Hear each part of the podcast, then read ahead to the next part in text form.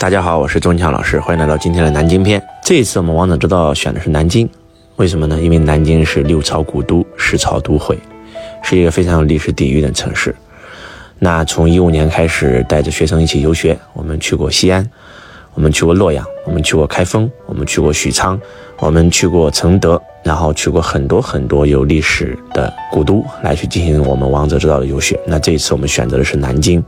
带着学生一起去了中山陵、明孝陵、中华门、大报恩寺、牛首山、南京大屠杀纪念馆、栖霞山、南京博物馆、明故宫遗址，然后呢，夫子庙啊，去了南京很多很多很有意义的景点啊，然后收获也确实很大。那今天呢，给大家分享一下，去了中山陵以后，才了解到了中山先生的生平。大家可以想象一下，中山先生家里面非常有钱，他的哥哥在美国赚了很多钱，他自己做医生。收入不菲，但是为什么要去啊做一件有掉头风险的事情？是因为他强大的使命感。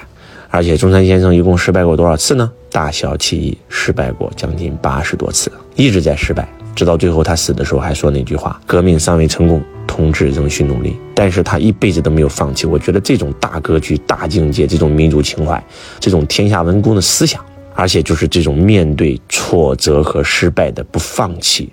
太感染人了。去明孝陵的时候，我们也链接到了朱元璋的能量。朱元璋真的是开局一个碗，装备全靠看。从小爹妈兄弟都饿死了，就剩他一个人，然后只能够当和尚，只能够要饭。但是从参加义军到成为大明王朝的开国帝王，他只用了十五年。为什么朱元璋能成功？陈友谅的兵比他多，将比他广，张士诚的钱比他多，还有很多很多啊。那袁廷就更不用说了。那为什么他能成功呢？我觉得第一点就是朱元璋的使命，驱除胡虏，恢复中华。这种强烈的使命感是其他诸侯不具备的。不管是张士诚，还是陈友谅，还是高士珍，他想的就是自己享受啊。就像太平天国洪秀全，对吧？成功以后，后宫佳丽九千人，天天过上了这种沉迷于酒色的生活。而朱元璋不是这样的，朱元璋想的就是真真正正的驱除胡虏，恢复中华。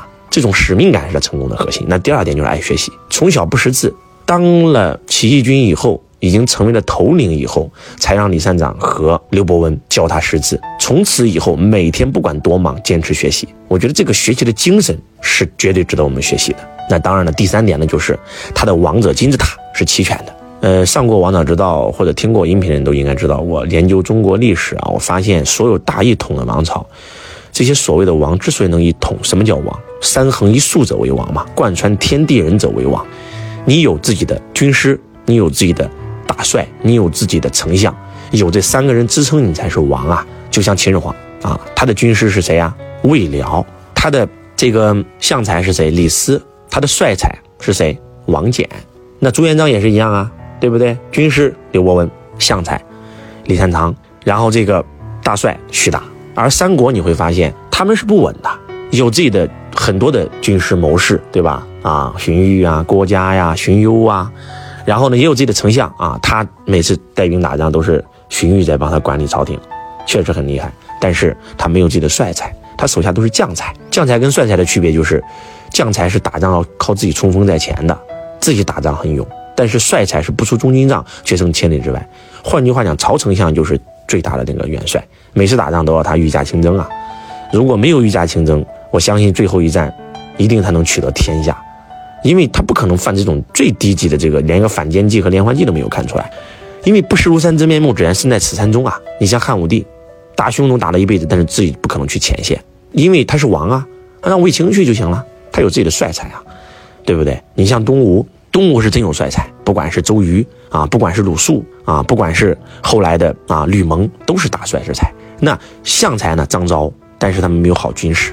那刘备的话呢，就是有好军师，对吧？庞统啊，法正啊，也有好丞相诸葛亮，但是也是一样，没有大帅之才。